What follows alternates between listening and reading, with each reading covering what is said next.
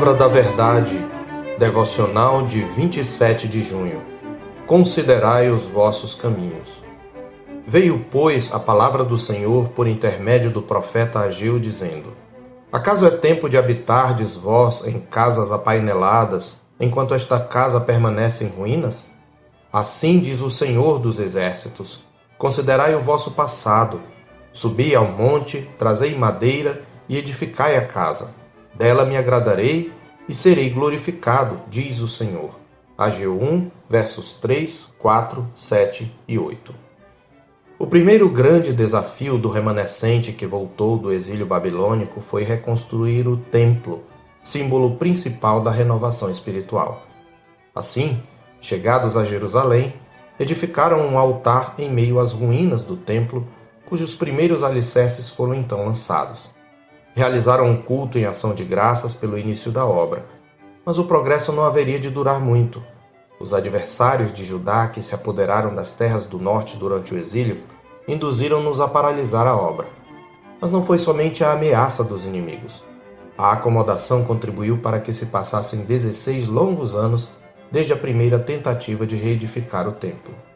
Durante esse período, uma perigosa paralisia moral e espiritual aceitava as ruínas da casa do Senhor como normais. É neste contexto que o Senhor Deus levanta o profeta Ageu, que ao lado de Zacarias exorta o povo a retomar a obra. Por isso o profeta Ageu denuncia no verso 2: Este povo diz: Não veio ainda o tempo, o tempo em que a casa do Senhor deve ser edificada. Esta declaração revelava, antes de tudo, acomodação esta acomodação era justificada com uma desculpa. Não chegou ainda o tempo de reconstruir. Eles haviam paralisado a obra por medo dos adversários e desânimo, influenciados por conselheiros infiltrados. Além do terror dos povos inimigos, as condições econômicas precárias e os conflitos internos contribuíram para definhar-lhes o ânimo. E havia mais. Os profetas haviam pronunciado o retorno do exílio usando termos que lembravam o Êxodo isto criou uma expectativa de acontecimentos extraordinários acompanhando o retorno, semelhantes aos tempos de Moisés. Todavia, ao contrário do que esperavam, nenhum milagre, como as pragas ou a abertura do mar, acompanhou a migração. Sesbazar, o líder da primeira leva, não era nenhum Moisés com poderes divinos, nem Zorobabel. A terra estava devastada, Jerusalém continuava em ruínas e pouco se fizera para restaurá-la. Desse modo, as expectativas gloriosas eram frustradas por uma dura realidade. Eles se perguntavam: Deus está mesmo presente e ativo? Se está, onde podemos ver sua atividade e presença nisso tudo?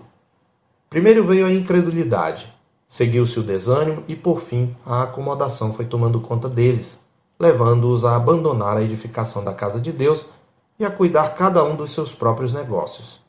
Não é assim sempre que começamos a achar que o Senhor não está presente e ativo?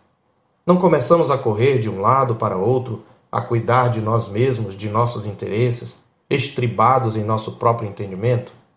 Foi o que aconteceu. Consequentemente, o Senhor deixou de ser o foco central de todas as esperanças e sonhos. E para justificar a acomodação, usavam um argumento teológico. Ainda não chegou o tempo do qual os profetas falaram. Ainda não chegou a era messiânica. Ainda não é chegado o tempo da restauração de todas as coisas. Portanto, ainda não é chegado o tempo da casa do Senhor ser edificada. O interessante é que eles já estavam no reinado de Dario, quarto rei persa, que era favorável à reconstrução. Então Ageu mostra que tudo não passava de uma desculpa para a acomodação. Se por um lado a desculpa revelava acomodação, por outro lado ela escondia outra atitude pecaminosa, a inversão de prioridades, denunciada na repreensão do verso 4. Acaso é tempo de viverdes em casas apaineladas, enquanto esta casa permanece em ruínas? O profeta reforça essa inversão no verso 9. A minha casa que permanece em ruínas, ao passo que cada um de vós corre por causa da sua própria casa. Após a denúncia, o profeta os convida à reflexão.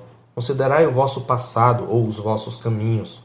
Ou seja, parem para pensar no que vocês estão fazendo vocês estão construindo suas casas apaineladas, engalfinhando-se em projetos terrenos, enquanto a minha casa permanece em ruínas. Porque pensam que quanto mais se envolverem consigo mesmos, com suas casas e seus negócios, mais desfrutarão deles. Mas esta conclusão está equivocada. A reconstrução do templo era o prenúncio de uma nova era na história da redenção, de um novo Israel, assim como um prelúdio à glória futura e um pré-requisito para o cumprimento da esperança messiânica. Mas o individualismo que tomara conta deles lhes havia tirado o sentido de corpo. Era cada um por si.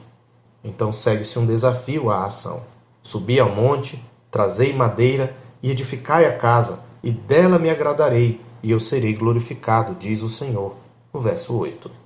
Felizmente, a resposta do povo à pregação de Ageu foi imediata. O povo entendeu a mensagem e atendeu à voz do Senhor, como diz o verso 12. E diante do ouvir atento e da reverência piedosa, o Senhor lhes assegura a promessa central da aliança, a maior de todas as bênçãos pactuais, que ressoa através de toda a história da salvação, no verso 13. Eu sou convosco, diz o Senhor. Nesta frase tão curta, temos o cerne das promessas de Deus, que os teólogos chamam de princípio Emanuel. Sabemos que somos os herdeiros da mesma aliança outrora outorgada aos nossos pais pelos profetas, pelas quais ele nos assegurou a entrada no seu reino salvífico e a posse da vida eterna. Jesus, o Messias prometido, já veio na plenitude do tempo, nascido de mulher, nascido sob a lei, para resgatar os que estavam sob a lei, a fim de que recebêssemos a adoção de filhos, como está escrito em Gálatas 4:4. Na sua morte, ele inaugurou a nova aliança pré-anunciada pelos profetas do Antigo Testamento, confirmada pelos santos apóstolos no Novo Testamento e registrada nas Escrituras. Somos o novo Israel, a nova geração da mesma nação santa que nos tempos de Ageu foi reavivada pela esperança messiânica e recebeu o desafio de edificar um santuário para o Deus vivo. Vivendo do lado de cada cruz, na nova aliança, testemunhamos em Cristo e sua obra redentora o cumprimento das promessas feitas aos pais pelos profetas e o estabelecimento de um santuário não feito por mãos, um templo vivo para a habitação de Deus no Espírito, o qual somos nós, a sua igreja, tanto judeus como gentios, que cremos em Cristo. Aguardamos na segunda vinda do nosso Senhor a consumação do plano redentor de Deus quando forem criados novos céus e nova terra nos quais habita a justiça. Recebemos como nossos pais o desafio de trabalhar na edificação do santuário. Embora seja o Senhor o arquiteto e edificador, contudo nos desafia a trabalhar. Mas a oposição de Satanás e do mundo aliada à força da corrupção em nós restante, conspiram contra esta obra. Não somos diferentes dos nossos pais. Continuamos nos desanimando com muita facilidade. Pressões externas, conflitos internos na comunidade dos santos, escândalos, tudo contribui para estimular nossa incredulidade e consequente acomodação.